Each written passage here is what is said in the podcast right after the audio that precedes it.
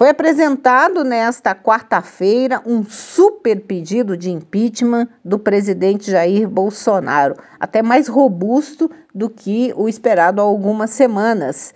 Ah, esse pedido, apresentado à Câmara dos Deputados por partidos de oposição e também desafetos do presidente da República. As suspeitas de irregularidades né, nas negociações da vacina Covaxin, que inclusive foram suspensas, né?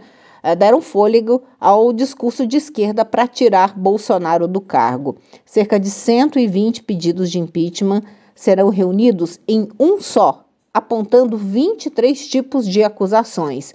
Mas ainda faltam votos para que ele prospere na Câmara. Por quê? Porque apesar do ciclo de desgaste político do presidente, da baixa atração nas pesquisas eleitorais aí de 2022, o Centrão, que está desgastado, permanece ainda disposto a barrar qualquer iniciativa de opositores ao governo. A fissura nessa aliança traz muito mais riscos para Bolsonaro no projeto de ser reeleito. O problema é que o Centrão está aí na mira com Ricardo Barros desta investigação envolvendo um suposto pedido de propina de um dólar para cada dose eh, de vacina da AstraZeneca.